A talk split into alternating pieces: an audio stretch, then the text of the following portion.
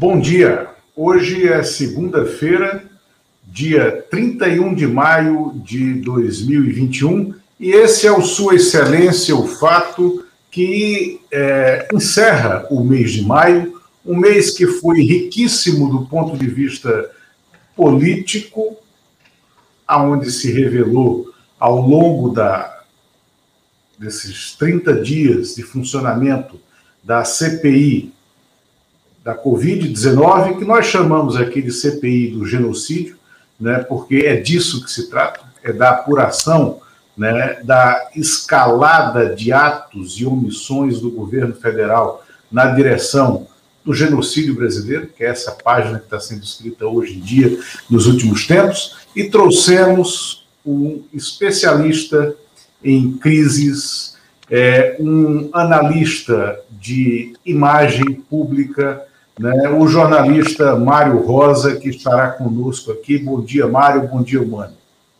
Bom dia, Lula. Bom dia, Humano. Muita saudade de vocês, queridos amigos da vida toda. É um prazer estar aqui no Sua Excelência o Fato. Bem-vindo, Mário. Bom Mário. dia. Bom dia, Lula. Mário, alegria revê-lo. Nós que frequentamos ao mesmo tempo os bancos escolares, né, na Universidade de Brasília. Prazer, nós que nos reencontramos tantas vezes e estamos aí. Prazer imenso. Vamos lá, Lula. Você Bom, vamos melhor, lá. Você é muito melhor aluno do que eu. Eu não frequentava muito.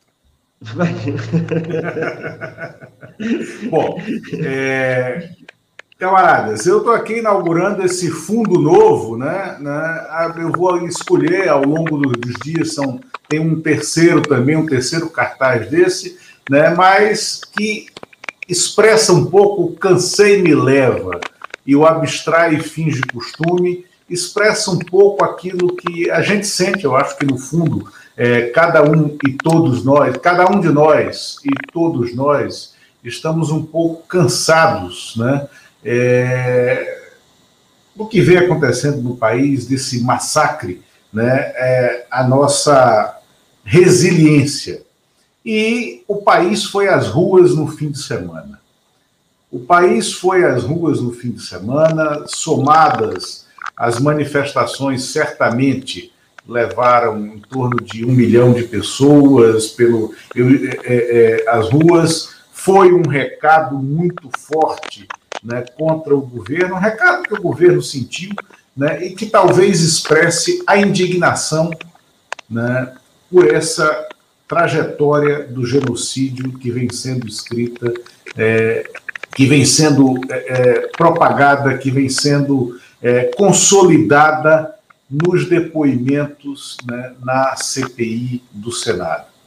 É, Mário Rosa, antes de que a gente possa falar né, o que achamos aqui, eu queria te ouvir. Né, estamos aqui para isso. Né? É, o governo ele tem saída em relação a esse roteiro que está sendo escrito.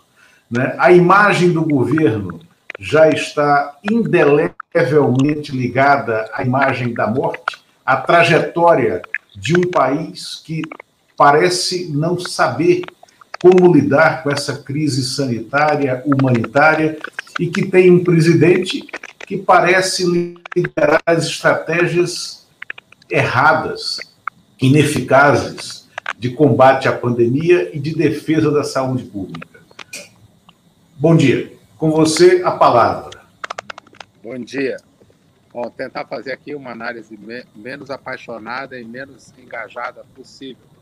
É, você é certamente autor, ao lado aí do aquela famosa entrevista do Samuel Weiner, de alguma uma das entrevistas mais importantes envolvendo o presidente da República, que foi a entrevista com o Pedro Collor de Mello. Aumenta o teu volume um pouquinho mais. Oi. Você está me ouvindo bem agora? Sim, sim. Não. Você foi o autor de, de uma das entrevistas ao lado da do Samuel Weiner foi uma das entrevistas históricas. Aliás, eu trabalhava com você na revista Veja.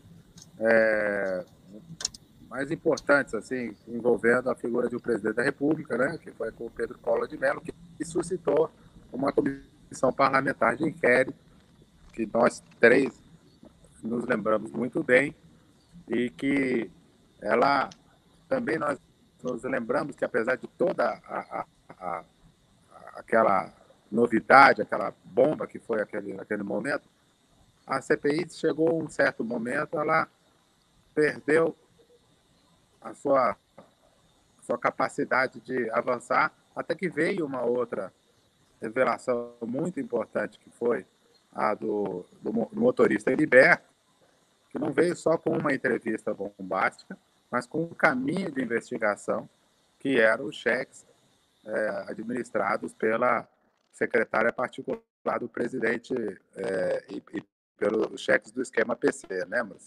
E, e, e, é nesse ponto que eu gostaria de, de, lembrar que o caminho, a água que afunda o barco, é a, é a de dentro do barco, não é a de fora do barco. E, então, é, é claro que tudo isso que está acontecendo é, machuca muito o governo, destrói muito o governo, mas até este momento, até, vamos esperar o Lula voltar aí, ah, é, até este momento, to, todas essas revelações são chocantes, a pandemia não tem referência com absolutamente nada de tão desastroso que tenha acontecido em nenhum governo, porque é uma pandemia sem precedentes na história da humanidade, mas nós não tivemos nenhum depoimento da CPI, nenhum ator central do governo, estou é, dizendo central, da, do bolsonarismo, é, fazendo algo que tenha sido contra o script do governo, no sentido de, de, de, de revelar as entranhas do governo, né?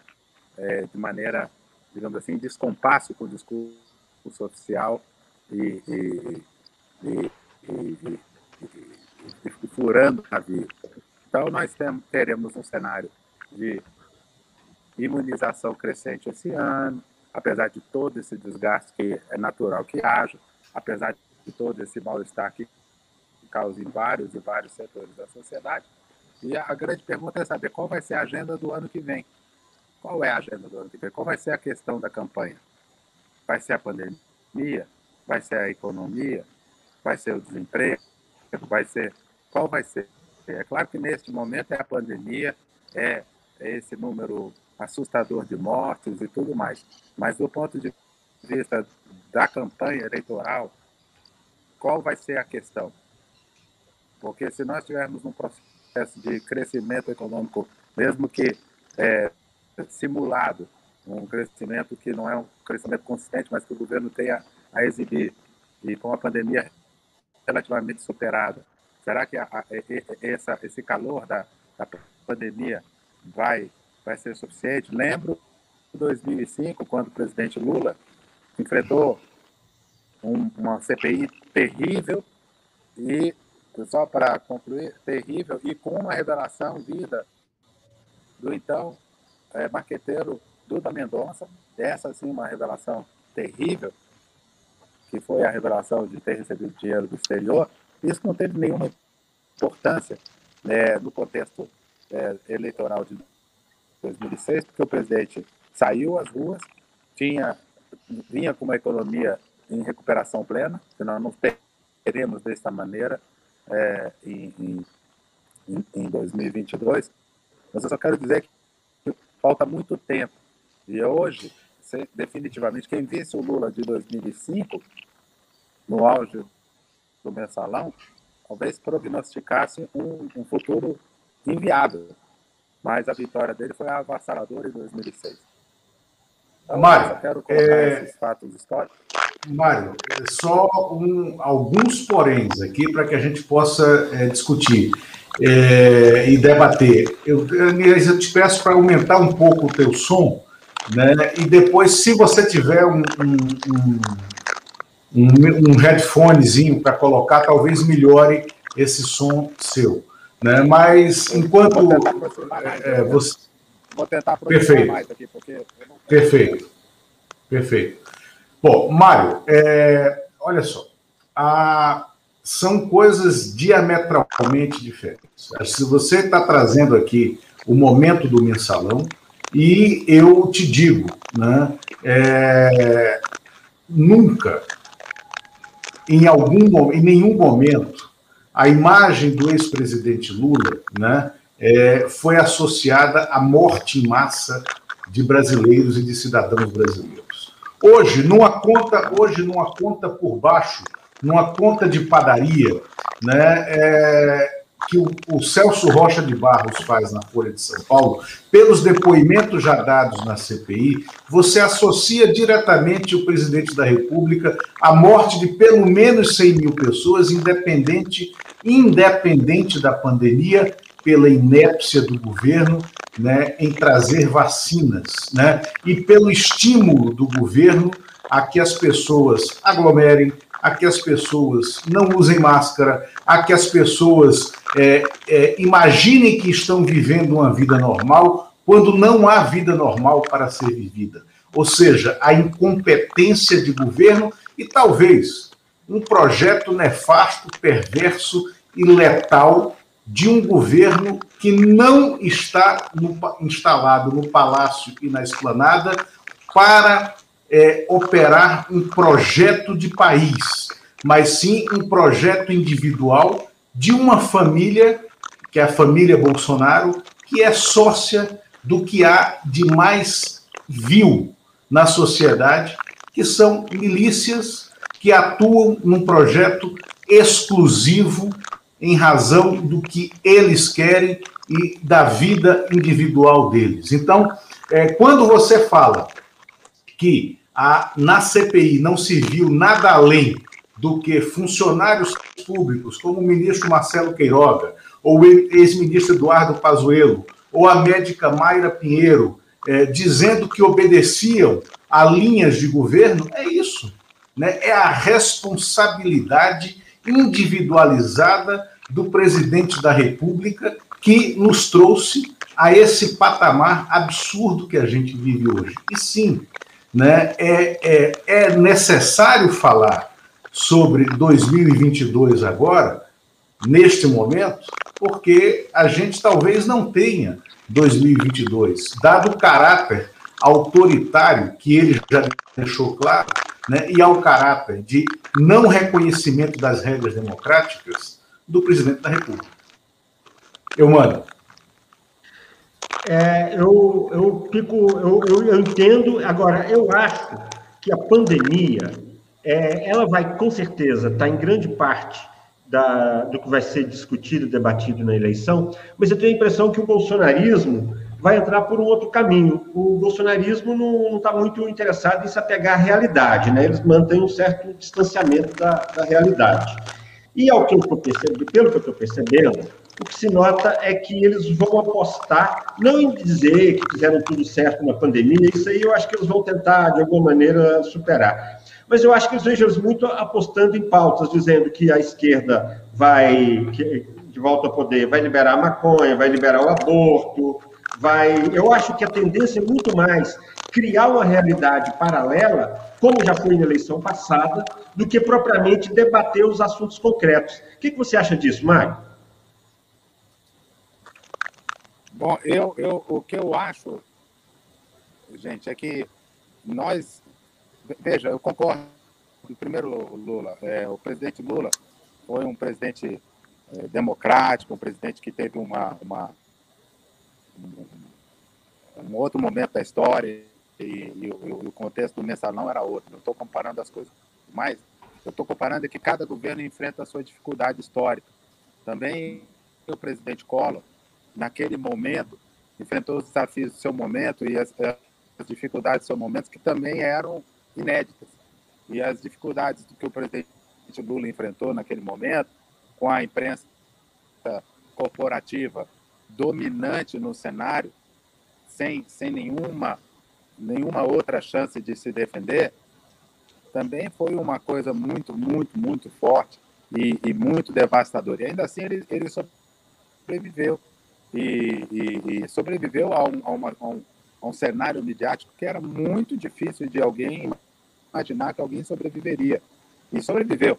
E, e, hoje nós temos também, para o bem e para o mal, uma pulverização dessas forças da imprensa tradicional por outro lado, temos canais como esse e vários outros canais que são canais alternativos. E mais, o fato é que também atribui todo o problema da pandemia ao presidente da República e ao governo federal também vai ser uma discussão é, que nós vamos ter que travar, porque também tivemos problemas nos governos, também tivemos problemas nas prefeituras, também tivemos uma gestão crônica da, de um sistema tripartite que historicamente não é bom. A, a, a, o problema da saúde brasileira é, e a desvalorização do SUS não começou no governo Bolsonaro. É um problema que é uma luta antiga e que se tornou ainda mais agravada né, quando a, a, pandemia foi exigida que tivessem os instrumentos que também foram sendo desgastados ao longo dos anos, aí não foram valorizados de maneira perfeita. Equipes treinadas nos rincões do Brasil para entubar as pessoas direito e tal. Então, jogar toda, toda a responsabilidade, claro que a maior responsabilidade vai ser do governo federal, e nisso a CPI vai cumprir um papel de responsabilizar o governo federal. Mas a minha grande questão é, em 2022, passado todo este ano, o que nós estaremos discutindo? Eu não estou dizendo que nós não vamos discutir pandemia, mas qual vai ser o tema da campanha? Porque isso vai ser determinante, porque esse será o debate entre Lula e Bolsonaro. É, a pandemia terá esse peso todo ainda? Essa é a minha pergunta, não é uma, não é uma afirmação. Vai ser a economia? Vai ser o crescimento do país? Vai ser o que vai ser? Porque nesse momento de, de grande desespero, é claro que a pandemia é, o, é um assunto mobilizador, as mortes, tudo isso. Mas quando, quando e se, se Deus quiser, nós tivermos com a população imunizada e, e, e de volta a, a, uma vida minimamente normal, com o PIB crescendo aí 4%, como diz o, a, os, os, os, analistas, tivemos no, no Senado de 2022. Qual será o tema da campanha? É, essa agonia da, da pandemia ficará como uma cicatriz na nossa história. Mas qual vai ser o, o sentimento de 2022 sobre tudo isso? E também em relação ao mundo todo, é, a, a, quando a gente olhar o cenário de todos os países que passaram por isso, que ainda continuarão passando, Poderá também haver um agravamento da pandemia. Aí é mortal. Mas eu quero dizer que nós estamos vendo uma de hoje que é, que é muito ruim para o governo, ainda mais com a crise hídrica que está se aproximando. Mas eu, a minha grande questão, assim, como, como, como pessoa que, que, que acompanha mais a política do ponto de vista de comunicação, é qual é o tema da campanha de, de 2022? É a personalidade do Bolsonaro? Se for a personalidade do Bolsonaro, muito bom para o presidente Lula. É, é, é a economia, é, é o, o, o legado, é, vai ser o legado do PT versus a personalidade do Bolsonaro, se for isso aí, vai ser um, uma campanha de rejeições. Nós temos que pensar nisso. Eu acho que hoje ainda é muito difícil saber, neste momento, o qual vai ser o debate de julho de 2022. Mário, é, eu, enquanto a gente fala aqui, enquanto você não está falando, eu vou desativar o teu microfone, porque tem um ruído de fundo vindo do teu microfone. Então, quando você for falar, eu, eu reativo, ou você reativa daí mesmo, porque tem um ruído de fundo é, que é do teu computador, tá? que está no, no teu microfone. Então, vou tentar te responder aqui, depois o Eumano falará um pouco, é, é, antes de voltar para você. Mário, eu acho que tem alguns equívocos. Assim, é interessante é, perceber né, essa, tua, essa valorização que hoje é, as pessoas têm dado ao, ao Sistema Único de Saúde, ao Serviço Público de Saúde, né, a construção que vem sendo feita desse Sistema Único desde a Constituinte, desde a promulgação da Constituição que ela que instituiu esse sistema desenhou dessa forma como ele é.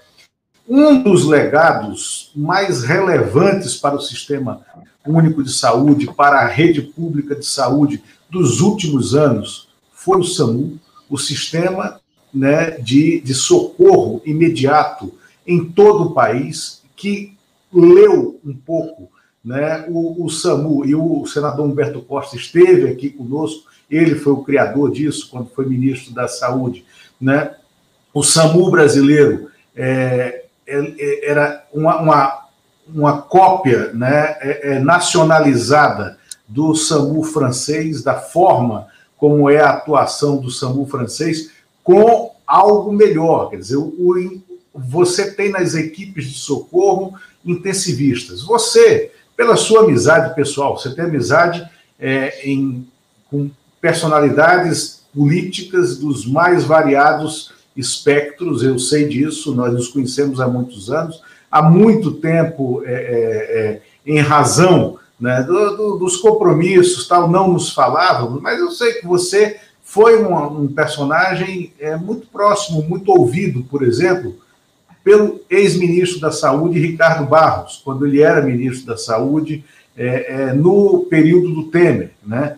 É, e ali, naquele momento, começou a haver uma desconstrução né, do sistema público, da forma como ele vinha sendo construído, inclusive da área técnica do Ministério, que atingiu o seu, o seu auge né, na, no período do Pazuello no Ministério da Saúde, quando ele desmontou as áreas técnicas historicamente organizadas do Ministério da Saúde e militarizou-as. Militarizou-as com personagens de absoluta incompetência e grosseria, como esse é, Coronel Elcio, que era o secretário executivo dele e que irá à CPI.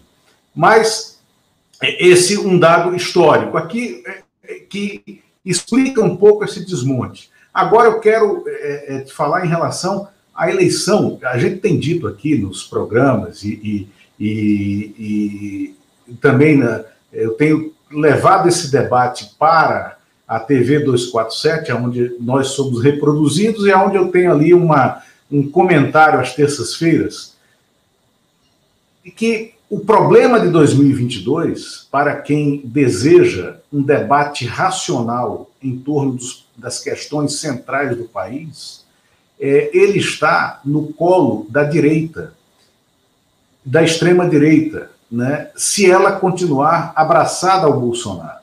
Porque o Bolsonaro, nesses dois anos e meio né, já de, de mandato, ele revela uma inapetência para o exercício do poder e uma absoluta falta de estratégia e de projeto nacional. Não existe um projeto nacional e não se coloque, ah, mas o, o projeto do Paulo Guedes, o ministro da Economia, não existe. O Paulo Guedes ele adapta os projetos dele à realidade que sai é, é, é, é do outro lado depois que, que depois que o incêndio passa. Então, o que restar de pé, então ele vai adaptando à realidade dele. E o problema da direita brasileira é justamente ter o Bolsonaro ainda em 2022. E não cabe à esquerda, ou ao centro, ou à centro-esquerda, é, é, neste momento, se esforçar para dizer: tiremos Bolsonaro. Bolsonaro é um problema da direita, porque se ela quiser criar o Biden brasileiro, se ela quiser é, se reunir em torno de um projeto nacional que defenda e que represente os seus valores, né, ela terá que produzir um nome, né, e ela terá que se haver com este personagem que ela ajudou a ser presidente da República. Então, a atuação política para um eventual impeachment, e aí eu coloco aqui a, a palavra, é, é, que a CPI aponta sim para as condições de execução de um impeachment, né? mas a quem terá de trabalhar para que isso ocorra, se viabilize politicamente é, em torno das suas teses, porque ela terá que viabilizar o nome né, para ser o adversário do Lula. O Lula, sim, é, é, com os direitos políticos restaurados, ele virou o polo da cena política. Ela não é mais o Bolsonaro. Né? É, o polo da cena política e para onde as coisas estão convergindo é do centro à esquerda, né? É, e em torno da personagem Lula.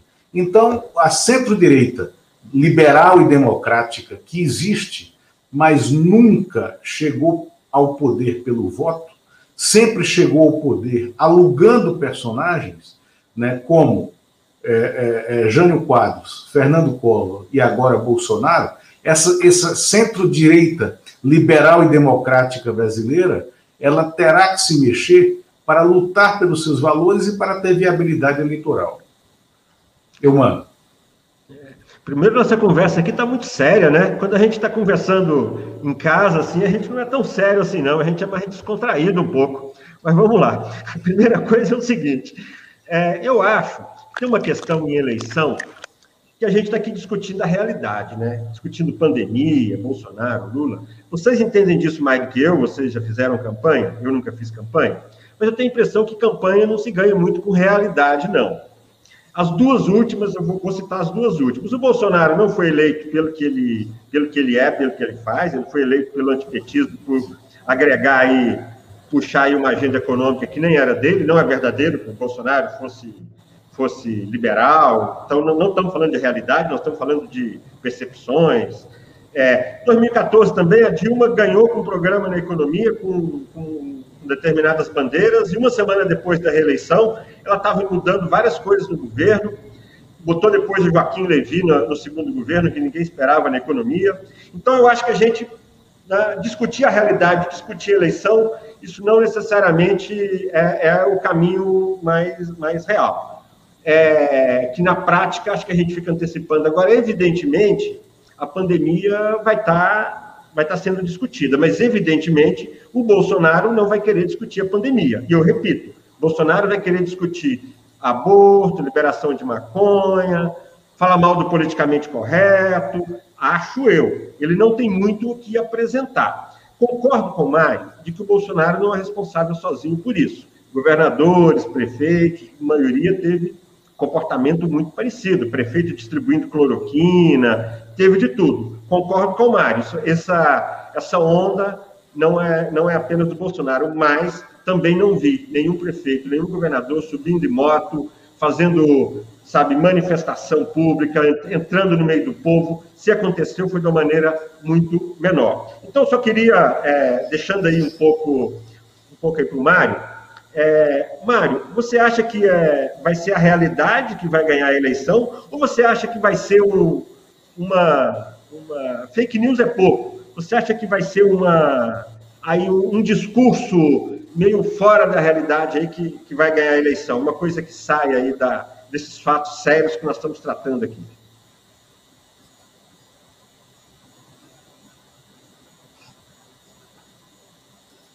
Recolocar aqui, você me oferece Bom. uma oportunidade de recolocar aqui uma, as nossas diferentes perspectivas é, desse debate. Ah, eu acho que o, tanto Lula quanto você tem colocado é, fatos, objetivos e, e, afirmações assim mais é, de caráter político, é, mesmo ideológico. Eu, eu, tenho tentado colocar uma, na perspectiva muito mais, é, digamos assim, do, do tratamento é, de, de, de, do que o marketing político pode oferecer tanto a uma questão quanto a outra, digamos assim, sem entrar muito no mérito ideológico dessa questão, porque eu vim como profissional de comunicação. Nós sabemos, nós sabemos que, é, por exemplo, a criação da presidenta Dilma como a mãe do PAC foi uma criação política. Ela não foi, ela foi um da mãe do PAC, né? Ela, ela foi é, é, transformada na herdeira política do presidente Dilma, do presidente Lula, num determinado momento, para herdar toda aquela aquele carisma e popularidade que o governo do presidente Lula tinha. Então foi se criado um, na, na, na, política, na, no marketing político, a, a, a, aquela, a, aquela herança, porque ela nem era política, Então, eu estou falando é neste, neste sentido. É que há uma série de. Existe a realidade, os fatos, os objetivos, existe a ação política, a ação de marketing político, e o debate político que é feito na campanha, que não necessariamente leva em conta a realidade, mas a percepção da realidade. Então, quando a, a, o debate político for feito, não vai ser feito entre pessoas racionais e, e científicas. Vai ser feito entre as pessoas que adoram o PT, de qualquer maneira, e as pessoas que adoram o presidente Bolsonaro, de qualquer maneira. E vai ser feito no meio desse caminho uma, a, a majoritária parcela da sociedade que tem um sentimento é, de reação ao presidente Bolsonaro e que vai ter que ser é, re, reconquistada pelo PT. Bom, neste momento, essa majoritária parcela da população brasileira, como será reconquistada? A partir de qual questão? E aí, as narrativas do presidente Bolsonaro do governo Bolsonaro, elas, elas vão, vão ter algum tipo de eficácia ou não. É, eu não estou falando de verdade ou de mentira. Ter uma tentativa. A do presidente Lula vai ter lá a sua realidade e a sua eficácia também, porque terá de ser eficaz, não terá de ser apenas verdadeiro. Terá que ser muito convincente, muito cativante, é, terá de ser muito forte também para trazer de volta a, a, a, o apoio da maioria da sociedade, entendeu? Para trazer esse centro de volta, muito tranquilizador. Evidentemente que a história, a história pessoal dele vai ser muito forte, mas, mas terá que trazer tranquilidade. Então, eu estou falando muito nesse plano, eu não estou entrando tanto no plano dos fatos, do debate político, da questão da, da, da do genocídio, do não sei o quê e tudo mais, porque eu acho que daqui a um ano, nós, nós esse será um dos argumentos é, contra o presidente Bolsonaro. Mas nós subestimarmos, imaginarmos que o governo vai ficar nas cordas, aceitando todas as, as os ataques contra ele, não vai produzir também contra-argumentos e, e, fatos positivos e, e, e, maneiras de enfrentar todas essas críticas, é, é você aceitar com um ano e meio de antecedência que simplesmente o governo vai perder o WO. Eu, eu, não, eu não consigo enxergar, é, e até hoje não aconteceu, um presidente num regime de reeleição que simplesmente é, ficou mandato e, e perdeu por antecipação. Então, nós temos que imaginar o contrário, o que, que seria o caminho que ele buscaria encontrar para tentar é, reconquistar uma parte do, do, do, do, capital político dele. Eu não sei. Mas então, qual seria o debate? Eu estou aqui fazendo um debate ao, ao largo um pouco do, desse, desses fatos e dessas, dessas questões. Só para falar do SUS, Lula. Eu não falo assim é, do SUS como. Claro que houve um desmonte, mas, mas historicamente também, desde 1988, é, por mais que houve tem havido é, é, várias administrações que tenham se comprometido a, a investir no SUS, é, também houve um, um, um, um, um sub-investimento é, no SUS. Houve muitos desvios nas prefeituras, nos governos estaduais que não investiram é, tudo que o SUS precisava. E quando nós tivemos agora nas equipes intensivistas, principalmente, que foram aquelas que tinham que fazer ações, essa coisa toda, quando o povo chegou nesses lugares, nós não tínhamos todas as equipes preparadas no mesmo nível para uh, atender essa demanda de tragédia que foi a pandemia. Nós não tínhamos, na verdade, o Brasil não tinha esse capital humano é, em todos os lugares, né? É, tipo também de um país que tem os, os seus problemas estruturais. E também não, isso. Assim, uhum. Tudo isso começou há dois anos. São muitos anos, né? Isso, não, isso, sem dúvida, e uma das questões mais bem postas no depoimento da, da Mayra Pinheiro, eu acho que foi pelo Eduardo Braga, pelo senador Eduardo Braga do Amazonas, foi quando ele cobrou o treinamento das equipes de socorristas é, e de, de intensivistas do SUS, que era, aliás, uma atribuição da secretaria dela, né? E que ela não fez e não fazia, né? E de fato isso faltou. Agora, Mário, então eu quero é, é, a gente olhar um pouco para a frente. É, a gente começa a ter um processo, inclusive hoje de manhã houve um pico de energia e eu, eu cheguei a escutar a provável explosão de um transformador aqui próximo, no Lago Sul. Né? Faltou luz aqui, faltou luz aí na casa do Mário, é, na, na, casa do, do Eumano, né? É, um pouco antes da gente começar aqui essa live. Nós estamos entrando num cenário evidente de racionamento. Né? É, nós temos uma crise hídrica histórica, tá? É, ela talvez nunca tenha chovido tão pouco nesse período, nos últimos 15, 20 anos, comparável ou talvez pior do que o período do racionamento do governo Fernando Henrique, em 2001, que você, aliás, acompanhou de perto, porque esteve junto à equipe de, de estruturação da comunicação do racionamento, né, que foi um desastre político também para o PSDB, porque impactou né, não só o crescimento econômico é, em 2002, né, e impactou, em razão disso, né, em parte, o resultado eleitoral de 2002, que foi uma derrota para o governo, como chamam os cientistas políticos, o governo incumbente, né, o governo a quem caberia fazer a reeleição.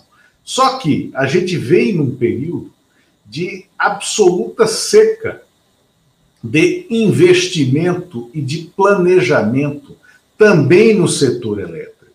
Né? Não existe investimento estrutural no setor elétrico nos últimos cinco anos, pelo menos, nem estratégia para isso. E o ministro atual das Minas e Energia é também um militar. O ministro Bento Albuquerque é da Marinha, né? é já da reserva da Marinha. Né? Isso, esse processo evidente e inexorável do país no rumo do racionamento de energia, que vai impactar a economia, que vai impactar a retomada, que vai impactar o, o emprego, que já está também com números históricos né, é, de elevação do emprego e do, da informalidade né, na, no, no trabalho em razão de uma mexida errada e de uma mexida é, é, é, que retirou né, a rede de proteção do trabalhador, né, que ele tinha na consolidação das leis do trabalho, em razão de uma reforma trabalhista extremamente aguda, feita no início do período do Temer, né, é, aproveitando aquela energia é, que o Temer tinha dentro do parlamento ainda, logo depois do impeachment, sem crime de responsabilidade, da Dilma Rousseff.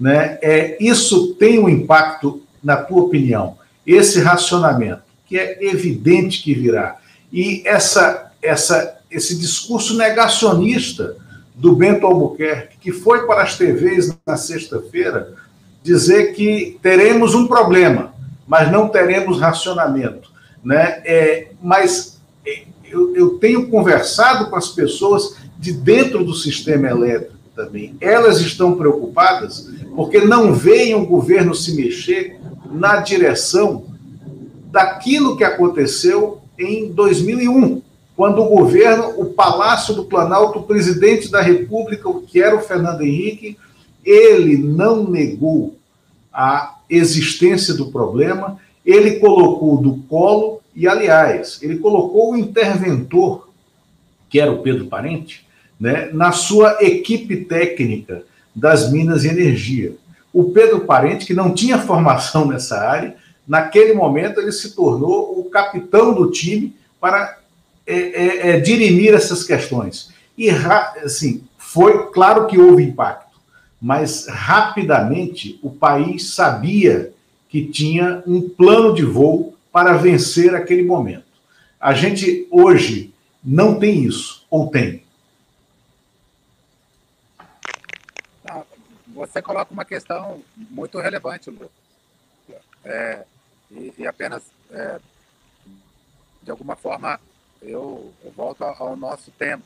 Por exemplo, hoje nós, nós estamos muito apavorados com a pandemia, que é uma tragédia humanitária histórica sem precedentes na vida do país. Mas talvez o tema de 2022 possa ser essa pandemia elétrica. Pode ser essa questão de um, de, de, de um governo, por exemplo, para usar, de que, que, que tenha tido mu, mu, muito, muito azar. Pode, pode ser um governo pé frio, digamos assim, ah, esse governo é pé frio, digamos assim. Entendeu? Pode ser, pô, é muita. Pô, toda hora acontece uma tragédia. Entendeu? Pode, pode, pode ir para um emocional, para uma outra coisa, para uma outra razão, ou por uma falta até de razão. Falar, olha, eu não quero nem saber, mas, poxa, está tudo, tudo, dando errado. Não, desde que começou, nada deu certo, já começou com uma facada.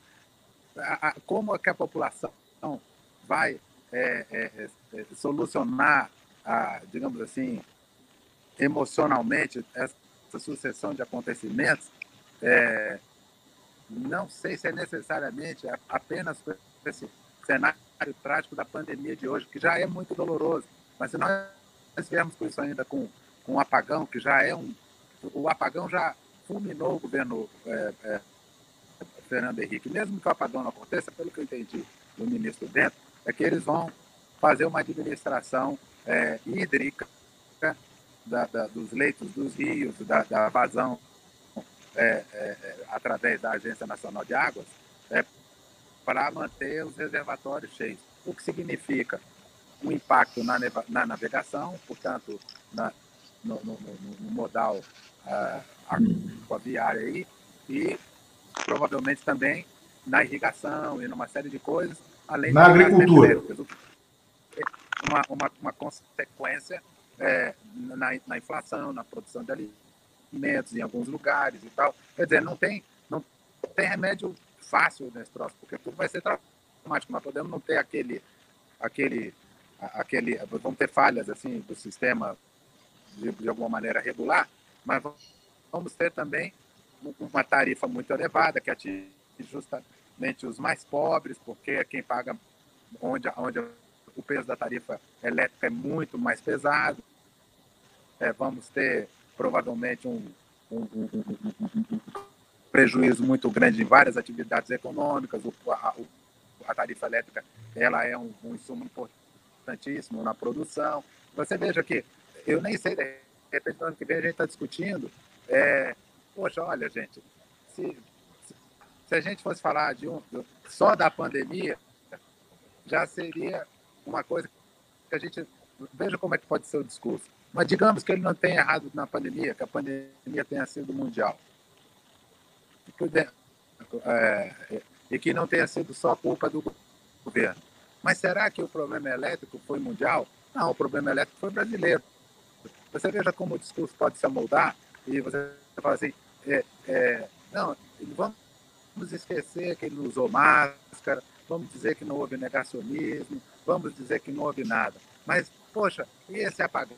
Então, o apagão também foi culpa do, do, do mundo inteiro, foi o vírus chinês, foi tudo sempre é culpa dos outros, ou será que tem uma, uma, uma, uma questão que é uma questão de gestão do Brasil? É o desemprego, a inflação, a perda do, trabalho, do salário do trabalhador. Eu quero dizer, eu estou pensando aqui mais em termos de discurso, é que você, o presidente Sarney fala uma frase que vocês dois conhecem muito bem, é, você não governa o tempo que governa. Né? O tempo que o presidente Lula governou foi um, tempo de, de, de extraordinária. É, um tempo maravilhoso do ponto de vista do cenário internacional, da, da situação.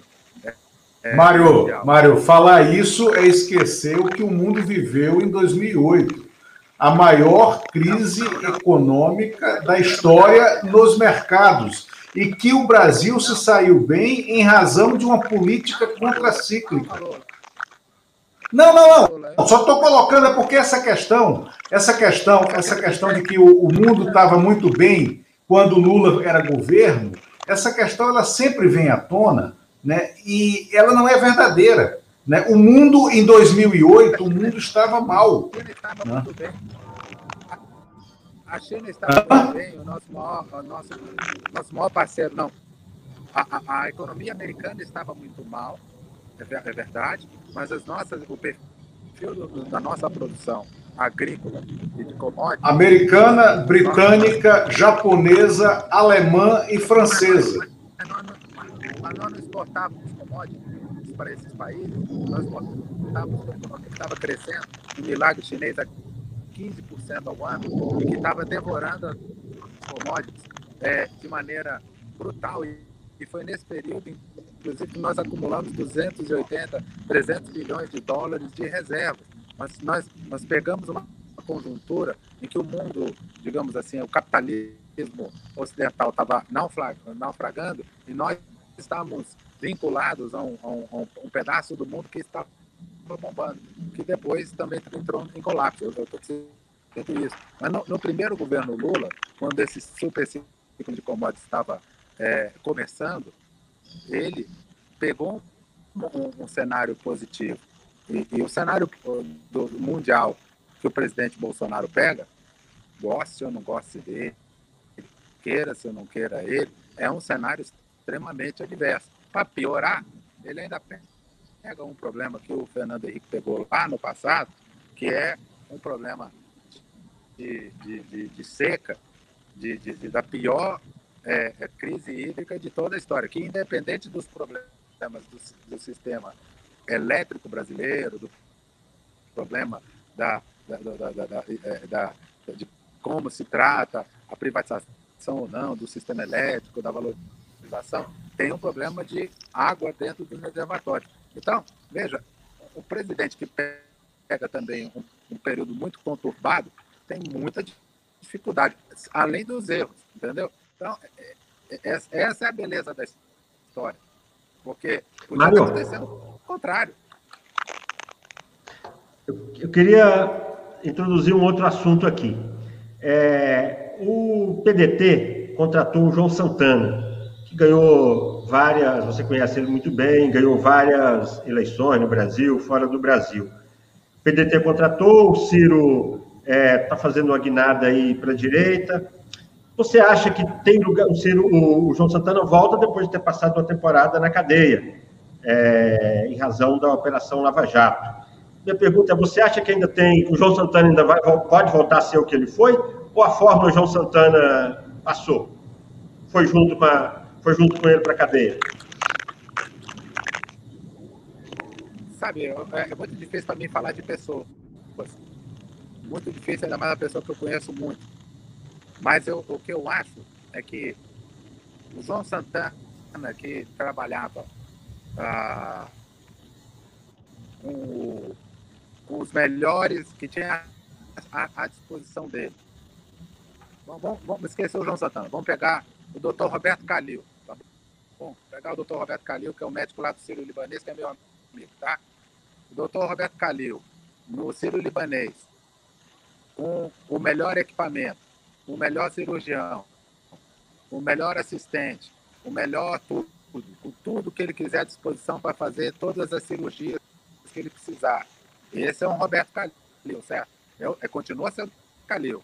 Agora você pega o doutor Roberto Calil, coloca ele lá no, no, no, no, hospital, lá, lá em Quixeramobim, e, e, e, e manda ele fazer uma cirurgia, sem tantos é, é, recursos é, em volta. Ele vai continuar sendo um extraordinário médico, vai estruturar muito bem, vai fazer tudo certo.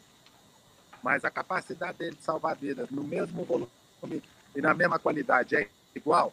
Eu acho que não, porque eu acho que o maqueteiro não é uma pessoa, ele é uma equipe. A capacidade que o João Santana, de, digamos, de 2014, quando estava fazendo as políticas é, é, é, de comunicação do governo, é, estava recebendo informações de todos os lugares, as principais pesquisas, tudo, tudo caía nele, ele tinha acesso a todas as informações, as pessoas mais importantes do país, a, a, a, rede neural de, de, de, de, informações que ele tinha era única e exclusiva, a capacidade de inteligência dele também tinha capacidade de processar tudo aquilo.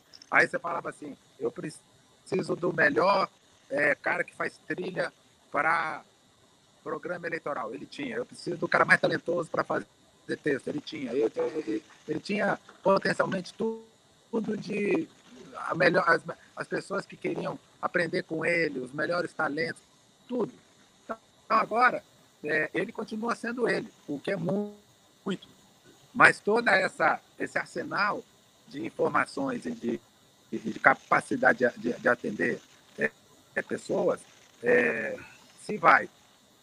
Além do mais, é, a experiência é muito importante, mas eu acho que ele também tinha tudo que ele não sofreu. E eu acho que o sofrimento, por mais que ele sirva como estímulo para você é,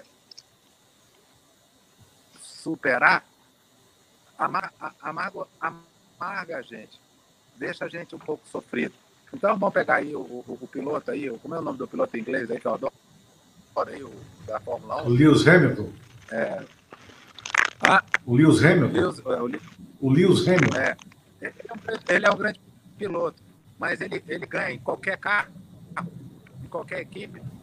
Acho que não, né? Ele tem que ter uma super equipe, um super carro um, um super. Ele não, ele não ganha sozinho. Então você fala assim, ele é um super piloto? Eu acho ele um super piloto. Mas é, é ele, o marqueteiro é uma equipe. Então, eu, eu, eu, não, eu, não, eu não consigo. É, porque ele antes já tinha atrapalhado, antes dele ser o João Santana, ele já tinha sido o João Santana, sem essa equipe, sem essas. Sem o, o Lewis Hamilton numa numa equipe que não era a melhor, entendeu? E aí ele tinha um desempenho muito bom, mas não era o mesmo, não era o mesmo campeão mundial. Então, é, é, é, isso não significa que ele não é um, um grande piloto, mas, é, enfim, todo homem tem o seu destino, mas eu não acredito, eu acho que nós temos no exemplo do próprio Duda, o Duda também é um grande campeão mundial, mas depois, quando voltou a fazer campanhas, não conseguiu ter um produto como o Lula para fazer campanha. Porque você fazer campanha para o Lula é uma coisa, você fazer campanha para outras, outras, outras biografias é outra. Né? Você fazer campanha Não, mas aí, aí me desculpa. É, e aí você conhece muito o João Santana e eu conheço muito o Ciro né? É, eu vou te falar, o Ciro está muito mais para Eliseu Salazar. Não sei se vocês lembram, vocês têm mais que a minha idade, talvez lembrem. O Eliseu Salazar era um piloto português que era um desastre. E uma vez o, o Piquet bateu nele e saiu com tanta raiva que foi espancar o capacete dele, porque ele tirou o Piquet da corrida. Né? Então, o Ciro Gomes é um pouco isso, é o Eliseu Salazar e não o Lewis Hamilton, né, Mário? Pessoal, olha só, Lula, Mário, eu, eu tenho que, chegando aqui no meu limite, eu participo do outro programa da, da, lá na TV Democracia, né, Mário? E aí eu acabo saindo aqui no, no finalzinho. Queria. O Humano agora é um jornalista de programas, viu, Mário? De programas, de programas. Eu queria primeiro agradecer, enfim, agradecer de novo Estou muito feliz aqui em ter revisto você, Mário. Vamos marcar outras conversas, tá? Foi bom ouvi-lo. É sempre interessante ver a sua cabeça aí, como é que você está vendo a política. Você tem uma maneira diferente de observar tudo isso. Então, aquele abraço para você, Mário. Prazer em revê-lo. Lula, obrigado mais uma vez. Obrigado aos internautas aí que estão nos acompanhando também. E até quarta-feira para vocês aí. Um abraço. Valeu, pessoal. Valeu, Lula. Um abraço, mano. Até lá. Bom, é... só para não ficar aí com a sensação para o teu público, o público eu sei que é um público muito engajado, que tem uma visão ideológica muito forte. É, Não, é um público muito diverso, tá? Mas. Mas, assim, eu acho que deve ter aí um, um, uma base aí que tem uma visão bastante é, é, é crítica. Eu não Sim. tenho aqui uma. Eu não venho aqui é, para fazer uma análise engajada, né? Eu tento aqui fazer um. Também nem de defesa, nem de ataque, nem de coisa nenhuma. A, a, o meu objetivo, eu acho que você que me conhece, por isso você me, me, me, me, chamou, eu também não sou isentão, não sou nada. Eu fico pensando sempre de, um, de uma, uma perspectiva um pouco fora da política e fora das paixões, porque para isso você já tem os políticos, você já tem é, todos os militantes, já tem o político da direita, o político da esquerda, o político disso, o político daquilo. É, é, às vezes até os jornalistas que hoje já têm as suas posições políticas. Eu fico pensando sempre, no, a, a, literalmente, é, até isso acabou virando um, um, termo ruim, no mecanismo mesmo. Assim, como é que vai ser o debate político? É, o que, que tipo de, de, de, de artimanha, de truque é, é, de, de, é, que vai ser colocado é, para a campanha política mesmo, é, independente da, das, da, das virtudes e dos defeitos de cada parte. Porque, no final das contas, tudo isso vai terminar numa campanha política de dois é, é, polos e, do outro lado, uma, seres humanos que vão estar participando. Nem sempre os melhores candidatos venceram. Nem sempre os melhores seres humanos venceram. Nem sempre as melhores causas venceram. É, venceram aqueles mais convincentes. E às vezes os convencimentos, é, vamos nos lembrar o que foi a campanha de 89, que nós Não, não, não. Eu só quero fazer um xiste aí, aproveitar essa tua, essa tua frase. Né? Também em 2018 foi um exagero, né? porque venceu o pior candidato, a pior estratégia, o pior projeto do país. Então, 2018 nos marcou profundamente. 2018, 2018 nós tínhamos, de qualquer forma, uma campanha é, antecipada de destruição da política e de estigmatização do PT, em que realmente era, era eu diria, até compreensível que o antipetismo tivesse muito arraigado. Mas em 1989, quando nós tivemos uma cena até da, da, da, da, da, da, da, da, da mãe da, da, da, da Lúria, né? e que isso acabou pesando e não, e não significando nada de desgaste do então candidato Collor, e, e, e ainda assim o Collor ganhou. Eu quero dizer que e, e, e não tinha havido uma operação Lava Jato, não havia nada. E o Brasil elegeu o Collor. Então, eu só quero dizer é que é, não é. Não, não, vence o melhor ser humano, vence a melhor é, capacidade de, de, de, de convencimento.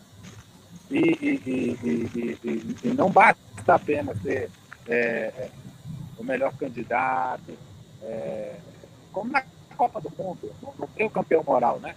Até a seleção, às vezes, pode ter os melhores jogadores, mas pode não ser campeão.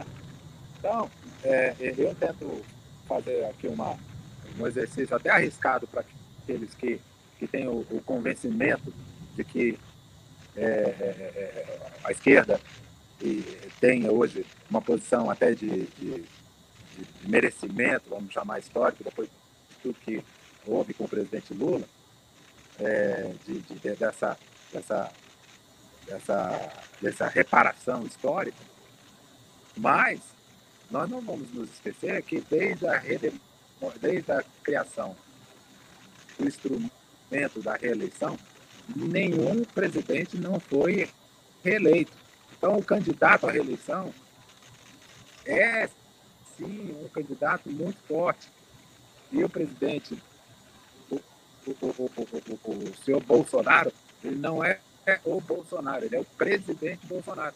Então, isso, isso deve servir, inclusive, como um fator para que a oposição seja muito dedicada no seu trabalho de, de atrair aquele público que já não está com ela, e que é justamente esse público mais ao centro, esse público que não é de esquerda, mas às vezes os próprios fatos, como por exemplo uma crise nova, uma crise elétrica, uma coisa que seja fora da, da, da previsibilidade, isso acaba criando isso naturalmente.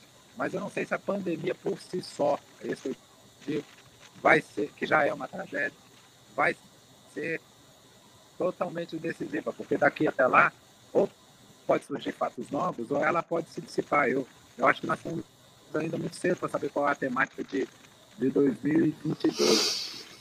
É isso.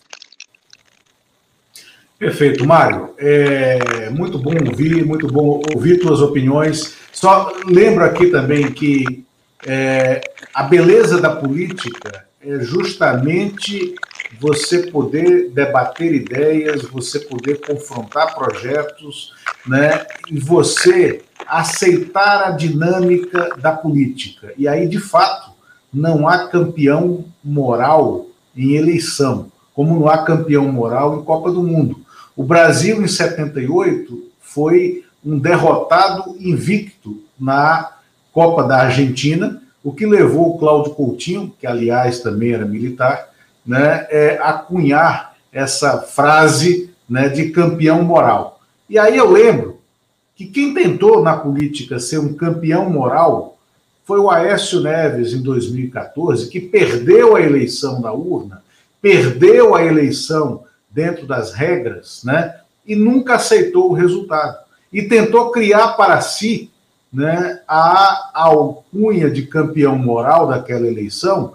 E aí eu sempre digo, Mário, que o Aécio é o iniciador dessa, desse roteiro né, que nos trouxe a essa tragédia brasileira, né, porque é, a, a, a falta de, de centralidade da política no jogo democrático, né, ela começou ali, naquele momento em que ele não aceita a eleição, diz que não aceitará e começa a cunhar uma aliança que se revelou nefasta, que primeiro é, inviabiliza o governo dentro do Congresso, né, como aconteceu em 2015 com as pautas bomba, que se mantém em 2016 e, e se aguça com um processo de impeachment sem crime de responsabilidade, depois com a ascensão de um governo legal, do ponto de vista legal, mas ilegítimo, né, em razão do processo que o levou lá, que foi o período do Temer. E aí a gente vem para essa, esse desastre de um país que é, passou a ter o ódio governando a política. Né? Então, o discurso de ódio foi o discurso que venceu é, em 2018. Né? E, é, é, é, e a gente hoje está nesse processo onde o país está, como nunca, dividido. Né?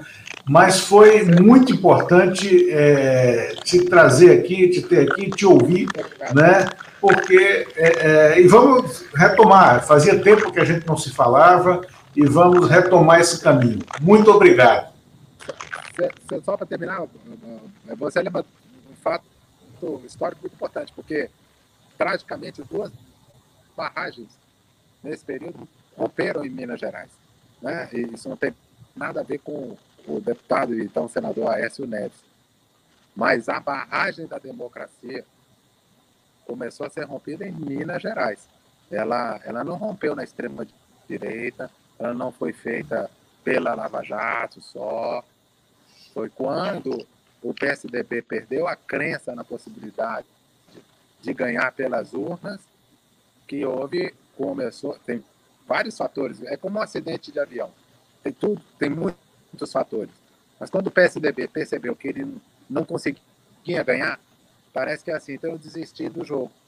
E aí começou uma, uma, uma espécie de, de, de, de boicote à democracia, e, e, isso terminou, acabou terminando só quando o Joésio faz a delação dele, é que essa aposta na criminalização da política, é, é, é, ela dá uma volta completa, e aí se descobre que, espera aí, esse, esse, caminho aqui é um caminho sem volta.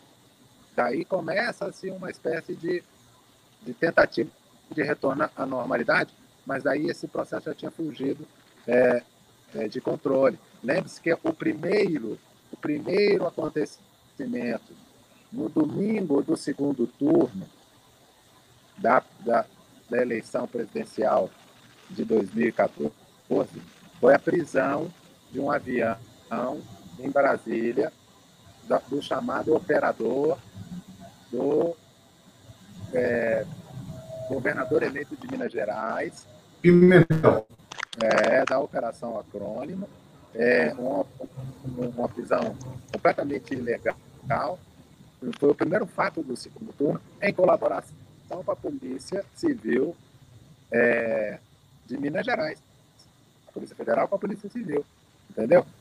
Então, essa criminalização da política ela não começou é, de nenhum outro lugar que não tenha sido quase como uma vingança, uma tentativa de, de trazer para o plano federal algo que em Minas Gerais tinha se tornado um instrumento paralelo de governo durante o período é, do então governador Aécio Neves, que é o uso da força é, policial para constranger os seus é, aliados com a irmã Andréa Neves.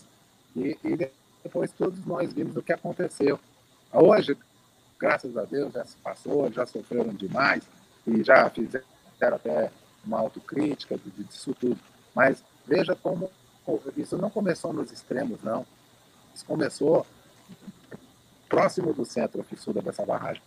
Né? Mário, essa tua, esse teu encerramento é, é o ponto para a gente ligar com uma nova vinda sua aqui, né, porque é interessantíssimo do ponto de vista histórico para analisar esse processo e você coloca nessa, nessa apreensão, nessa prisão é, ocorrida ainda na noite do domingo do segundo turno, um marco é, interessantíssimo para se refletir e, e, e trazer a história a partir daí.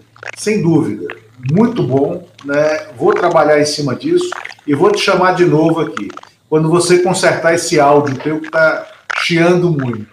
Ah, eu vou tentar. Eu acho que o celular é velho. É um iPod. Tá bom. bom. Abraço. Obrigado, Mário.